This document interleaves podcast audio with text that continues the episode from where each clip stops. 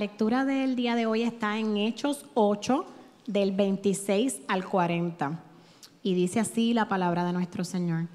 Un ángel del Señor le dijo a Felipe, ponte en marcha hacia el sur por el camino del desierto que baja de Jerusalén a Gaza. Felipe emprendió el viaje y resulta que se encontró con un etíope eunuco, alto funcionario encargado de todo el tesoro de la Candace, reina de los etíopes. Este había ido a Jerusalén para adorar y en el viaje de regreso a su país iba sentado en su carroza leyendo el libro del profeta Isaías. El Espíritu le dijo a Felipe, acércate y júntate a ese carro. Felipe se acercó deprisa a la carroza y al oír que el hombre leía el profeta Isaías, le preguntó, ¿acaso entiende usted lo que está leyendo? ¿Y cómo voy a entenderlo? Contestó, si nadie me lo explica. Así que invitó a Felipe a subir y sentarse con él. El pasaje de la escritura que estaba leyendo era el siguiente. Como oveja fue llevado al matadero y como cordero que enmudece ante su trasquilador, ni siquiera abrió su boca. Lo humillaron y no le hicieron justicia. ¿Quién describiría su descendencia? Porque su vida fue arrancada de la tierra. Dígame usted, por favor, ¿de quién habla aquí el profeta? ¿De sí mismo o de algún otro? Le preguntó el eunuco a Felipe. Entonces Felipe comenzando con ese mismo pasaje de la Escritura, le anunció las buenas nuevas acerca de Jesús. Mientras iban por el camino, llegaron a un lugar donde había agua y dijo el enuco, mire usted, aquí hay agua, ¿qué impide que yo sea bautizado? Entonces mandó parar la carroza y ambos bajaron al agua y Felipe lo bautizó. Cuando subieron del agua, el Espíritu del Señor se llevó de repente a Felipe el eunuco no volvió a verlo, pero siguió alegre su camino. En cuanto a Felipe, apareció en Azoto y se fue predicando el Evangelio en todos los pueblos hasta que llegó a Cesarea. Esta es la palabra del Señor. Saludos hermanos, que Dios me los, me los bendiga. Gracias Yamil por tan cálida introducción sin ningún tipo de, presión. Estamos, estamos en una serie de sermones en el libro de Hechos y Lucas, cuando está comenzando el libro de Hechos en el verso 8 del capítulo 1, dice, pero recibiréis poder cuando el Espíritu Santo venga sobre vosotros y me seréis testigos en Jerusalén, en toda Judea, y Samaria y hasta los confines de la tierra. Y precisamente la transición que estamos haciendo ahora y en el capítulo 8 es eh, entrando en, toda Judea y Samaria. Cuando, cuando Jesús le dijo a los discípulos que le iban a hacer testigos en Jerusalén, en toda Judea y Samaria, no les dio cuál era el plan que iba a seguir. Ellos sabían que esto iba a ser hasta los confines de la tierra, pero no tenían cuál iba a ser la campaña evangelística, cuáles iban a ser las estrategias. Y aquí vemos cómo, cómo, el Espíritu Santo sí sabía cuál iba a ser la estrategia, sí sabía cuál iba a ser esa campaña evangelística y cómo y en qué momento ellos se iban a mover. Y en la próxima semana vamos a estar en lo que es Samaria y Judea. Y el capítulo 8 habla mucho de eso. Y aunque yo voy a estar predicando de ¿verdad?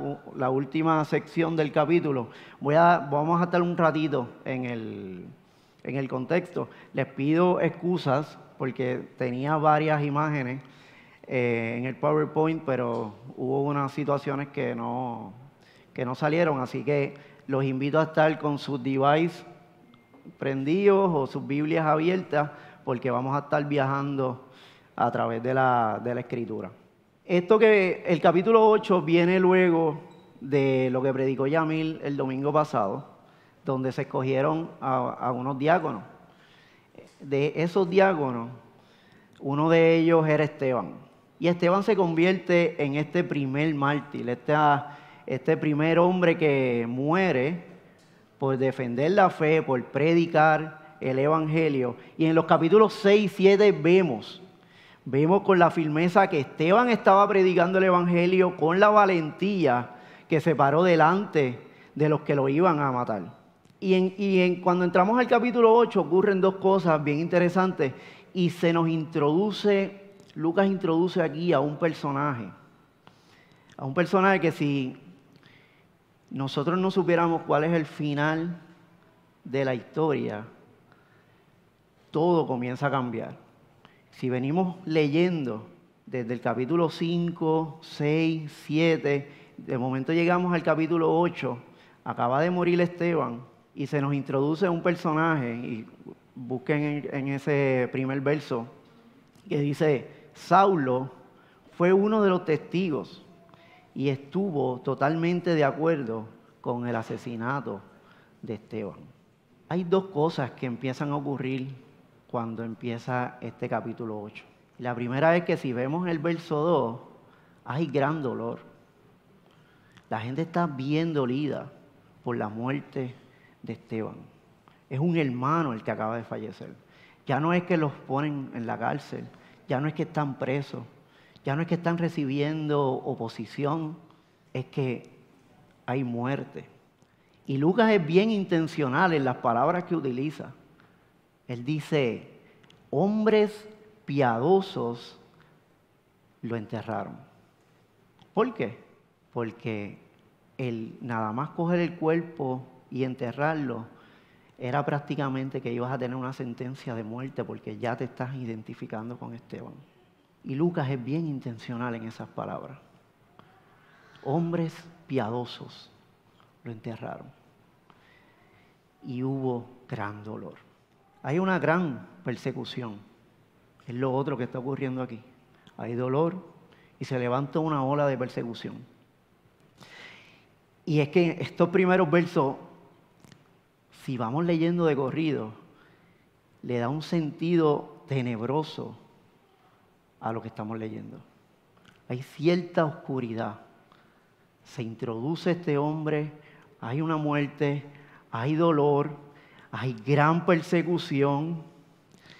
Incluso si somos lectores honestos, si somos lectores honestos, cuando venimos leyendo, nos pueden surgir preguntas como si se esparcirá el reino de Dios. ¿Realmente se va a esparcir? ¿O hasta aquí llegó el movimiento. Este movimiento que viene levantándose, tres mil, cinco mil personas convirtiéndose, va a seguir creciendo, porque dice que todos se van.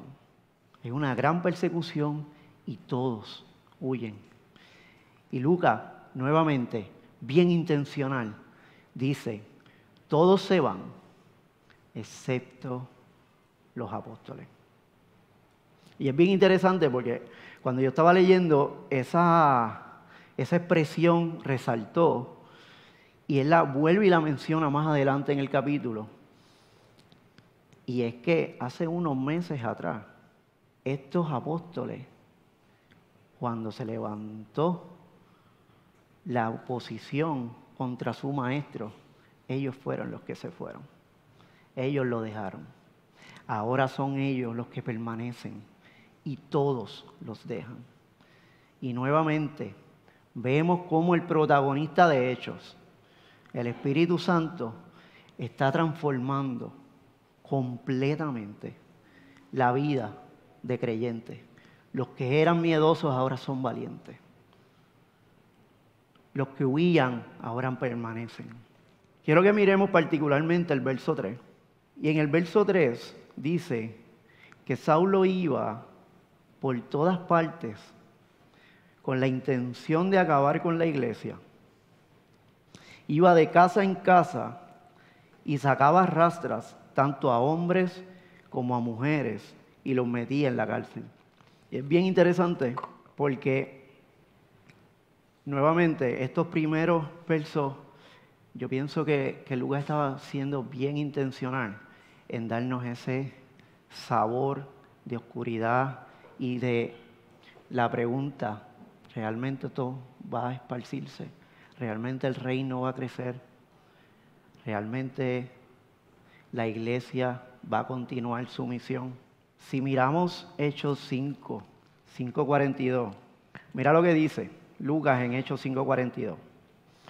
Y cada día en el templo y casa por casa seguían enseñando y predicando este mensaje. Jesús es el Mesías. Casa por casa predicando el mensaje. Y ahora Lucas nos dice que Pablo, que, Saulo iba casa por casa arrastrando a hombres y a mujeres y los metía en la cárcel. Se siente como un retroceso, como que todo está yendo nuevamente para atrás. Y, es bien interesante porque en el Antiguo Testamento, cuando el pueblo de Dios era esparcido, cuando, vemos la historia y el pueblo de Dios era exiliado, es porque había un juicio de parte de Dios. Ellos no habían seguido el pacto y entonces Dios les decía, los voy a esparcir, y ellos eran esparcidos. Y era el juicio de Dios sobre ellos. Pero cuando miramos el verso 4, aquí esta gente está siendo esparcida y aquí hay algo distinto. Aquí, se está dando algo diferente. Dice, así que los creyentes que se esparcieron predicaban las buenas noticias acerca de Jesús donde quiera que iban. Entonces, ya no es que juicio, es que se está esparciendo el reino. Y eso cambia la dinámica. Y yo, me imagino los apóstoles estando en Jerusalén, ver que todos se van, que todos los dejan, y comenzar a pensar, bueno, vamos a tener que empezar de nuevo esto. Después que se habían convertido tres mil, dos mil, vamos a tener que volver a empezar. Pero realmente era el reino que se estaba expandiendo. Era el reino que estaba siendo ampliado. Era Dios llevando la agenda evangelística de la iglesia. Y esto lo vemos a lo largo del capítulo 8. Y observamos personajes como Felipe, otro de los diáconos que había sido establecido y Felipe comienza a predicar en Samaria. Comienza a llevarle el Evangelio a los samaritanos. Y esto es bien interesante porque Felipe está amando a personas que no eran amadas por los judíos. Él está amando más allá de las barreras sociales y culturales, más allá de las diferencias religiosas. El Evangelio que predicó Felipe a multitudes alumbró a los samaritanos. Y si podemos mirar mirar bien, podemos tener cierto contraste de Felipe con Jonás. Ambos fueron enviados a predicar a personas que no eran muy queridas ni amadas. La diferencia está en que Felipe amó y le predicó a los samaritanos. Y es que Felipe sabía, y Felipe estaba claro, de que el anuncio del Evangelio trae gozo al oprimido. Él tenía esa claridad.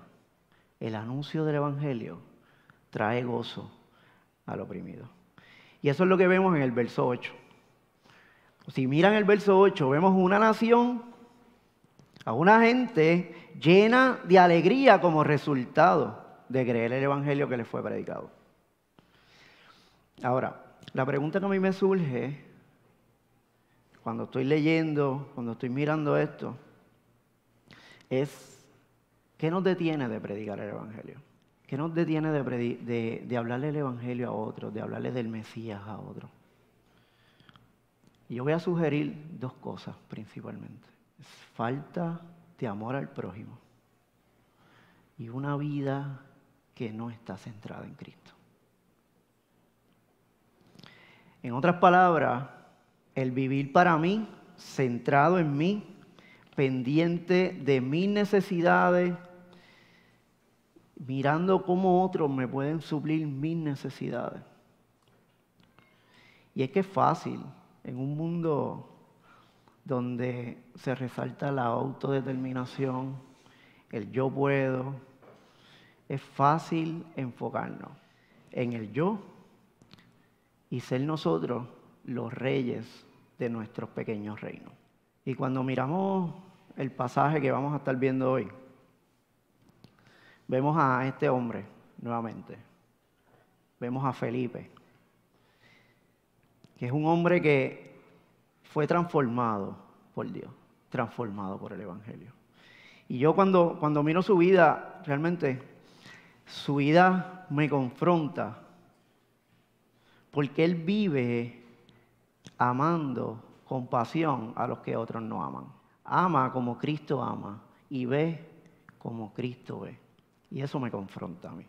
Si yo siempre estoy viendo como Cristo ve, o si yo siempre estoy amando como Cristo ama. Y es que Felipe estaba claro de una cosa, de que el anuncio del Evangelio trae gozo al oprimido. Y cuando miramos este pasaje vamos a ver dos cosas principalmente. ¿Cómo se ve una vida centrada en Cristo? Y cómo el Evangelio trae gozo. ¿Cómo se ve una vida centrada en Cristo? Y cómo el Evangelio trae gozo. Y en el verso 26 dice, en cuanto a Felipe, un ángel del Señor le dijo, ve al sur por el camino del desierto que va de Jerusalén a Gaza no es la iniciativa de Felipe ir allá. Muchos dicen que Felipe estaba saliendo de Samaria con los apóstoles que habían ido a predicar el Evangelio a Samaria también. Iban de camino a Jerusalén. Y el Espíritu entonces lo dirige allá. Ahora, el Espíritu no lo dirige a cualquier lugar. No lo mandó a, a una playita cerca, a un Airbnb, relax, lo mandó a un camino que era desierto. No tan solo que no era muy transitado, y es que hay otros caminos. En este tiempo habían otros caminos de Jerusalén a Gaza. Caminos más transitados, con más flujo de, de comercio. Y él lo mandó al camino que estaba desierto. Pero no es que estaba desierto como nosotros entendemos ahora, el que está desierto, que no hay nadie, no. Es que era un desierto. Así que las condiciones no eran las mejores. Y esto es importante porque Felipe no dijo mm, luego, o, mano, pero es que por el otro lado va a haber más gente, voy a tener más oportunidad de predicar a más personas. Incluso Felipe había tenido un éxito ministerial en Samaria. ¿Por qué moverse a un lugar desierto ahora? ¿Qué sentido? ¿Qué sentido tenía moverse allá? Y es que había un encuentro pautado, no por iniciativa de Felipe, sino de Dios. Había una cita divina. Y Felipe se encuentra con el eunuco. Y miremos los versos 29 y 30 para ver los verbos que utiliza Lucas para describirnos lo que, lo que está pasando. Versos 29 y 30. Dice, Felipe se acercó corriendo. el Espíritu Santo le dijo a Felipe, acércate y camina junto al carruaje. Felipe se acercó corriendo y oyó que el hombre leía al profeta Isaías. Felipe le preguntó, ¿entiendes lo que estás leyendo? Y esto es bien importante porque si vemos esos versos, dice que Felipe se acerca y escucha. Y aquí vemos maneras distintas de compartir el Evangelio. ¿Cuál es la pregunta que hice al principio? ¿Se va a esparcir el Evangelio? Esto va a seguir creciendo. Felipe cuando llega a Samaria predica a multitudes. Multitudes se convierten y aquí vemos una manera bien distinta, bien diferente, mucho más personal. Felipe se acercó y escuchó. Y la pregunta que eso nos deja a nosotros es que ¿cuántos, cuántos de nosotros estamos prestando atención a nuestro alrededor. Cuando, cuando yo miro a quienes me rodean, yo escucho realmente lo que están diciendo. Yo escucho lo que hay en su corazón. O es mi voz interior más fuerte que la voz de los demás. Lo que yo tengo que decirme a mí mismo es más fuerte que lo que otros tienen que decir. Cuando me miro a mí, mis necesidades son más grandes que las de mis compañeros de trabajo. Miro a, otros como, como Cristo los miraría. Él se acercó y escuchó. Me acerco yo y escucho. Me acerco a gente que la mayoría no quiere o que yo mismo no quiero. O estoy tan centrado en mí que aún a mi alrededor se pierde la gente y yo ni cuenta me doy. La vida de Felipe me confronta. Felipe escuchó y de esa manera pudo hacer la pregunta correcta. Y entonces le habló de Cristo. Porque Felipe sabía que el anuncio del Evangelio trae gozo al oprimido.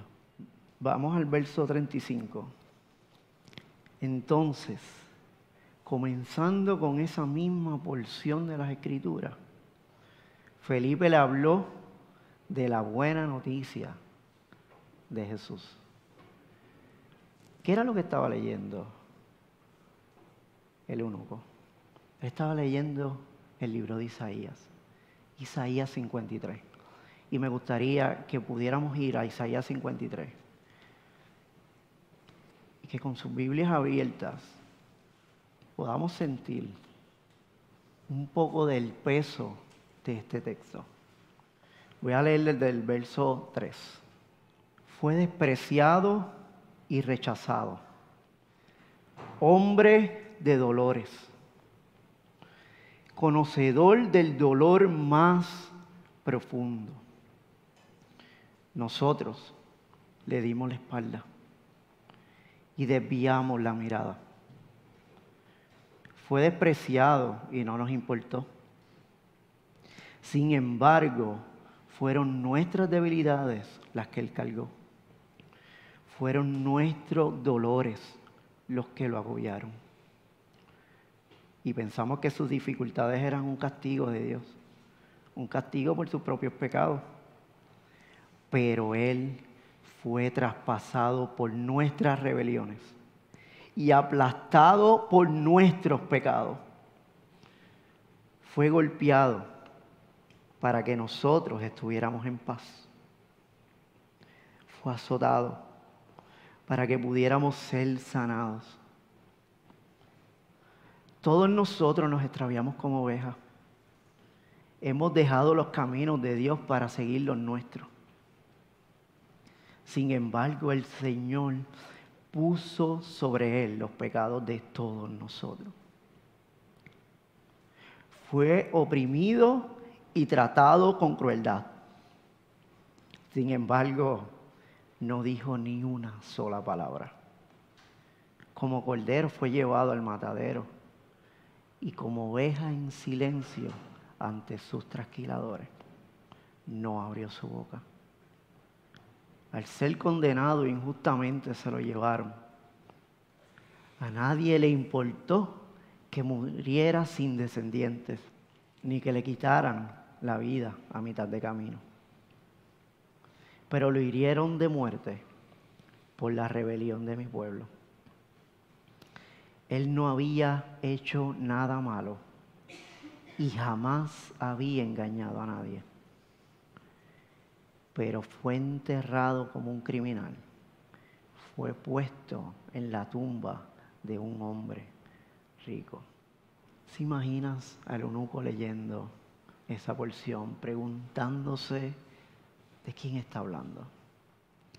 Nosotros sabemos que está hablando de Cristo. Nosotros sabemos que Él justo dio su vida por gente injusta y pecadora como nosotros. Nosotros sabemos que Él fue traspasado por nuestras rebeliones, que fue golpeado para que tuviéramos paz, para que estuviéramos en paz. Él, mi Señor, tu Señor, no entregó parte, lo entregó todo. Fue molido por ti y por mí. Fue aplastado por ti y por mí. Y no dijo nada. No abrió su boca. Guardó silencio mientras sufría. Para que nosotros ahora no guardemos silencio acerca de la bondad y la misericordia y la gracia y la riqueza que encontramos en el Evangelio. Felipe fue un hombre transformado por el Evangelio. Y lo vemos en la manera en cómo ama al prójimo. Amó al etíope. Amó a los samaritanos. Él se convirtió en un hombre que no vive para sí. Él se convirtió en un hombre que, que vive para traer luz en medio de las tinieblas. En un hombre que apunta a otros, a Cristo.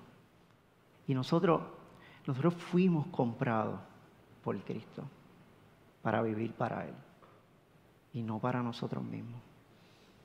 Nosotros le pertenecemos. Gente, que, que Cristo sea nuestro Rey soberano. Que vivamos vidas para su gloria.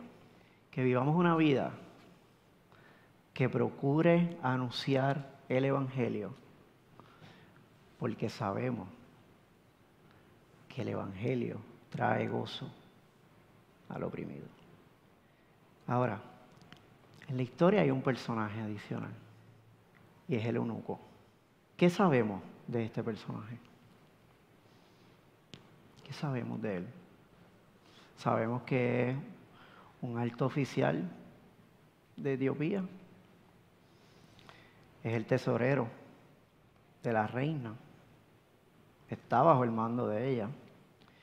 Sabemos también que estaba adorando en Jerusalén. Y Lucas nos dice que es eunuco. Son las cosas que sabemos. Ahora, ¿qué importancia tienen todos esos detalles? Qué bueno que preguntan, porque tiene mucha importancia. Y es que si vamos a Deuteronomio 23, Deuteronomio 23, 1, dice, no se admitirá en la asamblea del Señor ningún hombre que tenga los testículos aplastados o el pene mutilado. Esto nos cambia quizás mucho de lo que tenemos en mente cuando leemos este texto. Porque este eunuco viene de Jerusalén adorando, porque estaba adorando allá. Pero este hombre estaba excluido de la comunidad. A este hombre no se le permitía estar con la congregación. ¿Puedes imaginar cómo estaba el eunuco? ¿Pueden imaginarse el dolor de sentirse excluido?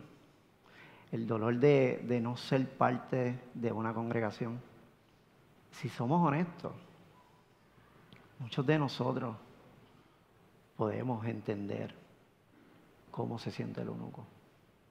A lo largo de nuestras vidas hemos sido heridos a tal nivel que a veces nos sentimos incapacitados. Algunos de nosotros guardamos heridas tan profundas que nos sentimos que, que no pertenecemos a ningún lugar. No importa cuántas sonrisas haya. Las heridas están ahí. Y nos sentimos muchas veces aún más mutilados que el mismo eunuco. Nos sentimos que, que estamos incompletos o que nos falta algo. Y podemos venir domingo tras domingo y tener las mejores sonrisas.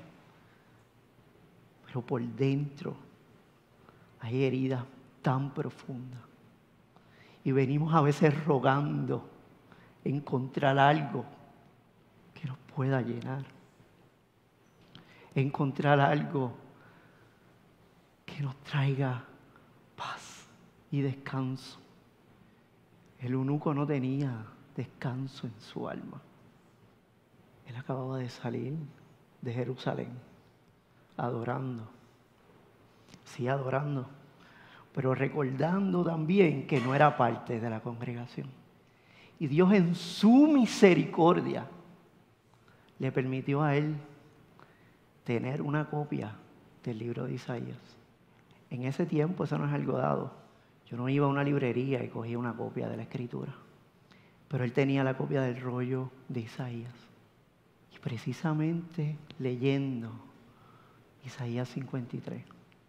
Pero cuando miramos y ampliamos el marco, ¿por qué él estaba leyendo esa sección? Y que cuando, cuando miramos la sección desde Isaías 52 a Isaías 56, es bien interesante. Isaías 52 está hablando del anuncio de liberación para Jerusalén. En Isaías 53, que fue lo que leímos, habla de un siervo sufriente que viene y que va a ser exaltado. Y entonces por eso hay la promesa de una gloria futura en Isaías 54. Hay una invitación a la salvación en Isaías 56, 55 y en Isaías 56 está hablando de cuáles son esas bendiciones del pacto. Bendiciones que incluyen a extranjeros y a eunucos. Vamos a Isaías 56 y vamos a leer los versos 3 y 4. Dice, no permitan que los extranjeros, que los extranjeros que se comprometen con el Señor digan, el Señor nunca dejará que yo sea parte de su pueblo. Y no permitan que los eunucos digan, soy un árbol seco, sin hijos, sin futuro. Pues esto dice el Señor. Bendeciré a los eunucos que guardan como santos mis días de descanso, que deciden hacer lo que a mí me agrada y me entregan su vida. Les daré, verso 5, dentro de las paredes de mi casa, un recordatorio y un nombre mucho más grande del que hijos o hijas pudieran darle pues el nombre que les doy es eterno, nunca desaparecerá. El único viene de Jerusalén recordando que no es parte de la congregación. Pero él está mirando Isaías 53 diciendo, aquí está mi esperanza. ¿Quién me puede explicar esto? El Evangelio, las buenas noticias alumbraron la vida del etíope. Y ahora el que era rechazado, ahora es aceptado. El que era excluido, ahora es aprobado. El que estaba incompleto, ahora está completo. Ahora el etíope encontró descanso, reposo y gozo. Por eso es que dice que se fue gozoso. Todo esto por la buena noticia del Evangelio, por las buenas noticias de salvación. Dios proveyó un cordero para el sacrificio, el cordero pascual. Proveyó para darnos salvación y proveyó maestros como Felipe que nos guían y apuntan a Cristo. Dios nos salvó así como salvó al etíope, para que ahora anunciemos la salvación a otros. Hemos encontrado esperanza en el Evangelio, anunciemos la salvación a otros. Y a los que no han encontrado esperanza en el Evangelio, te digo, hay esperanza en el Evangelio. Porque el Evangelio trae gozo al oprimido. Oremos. Thank you.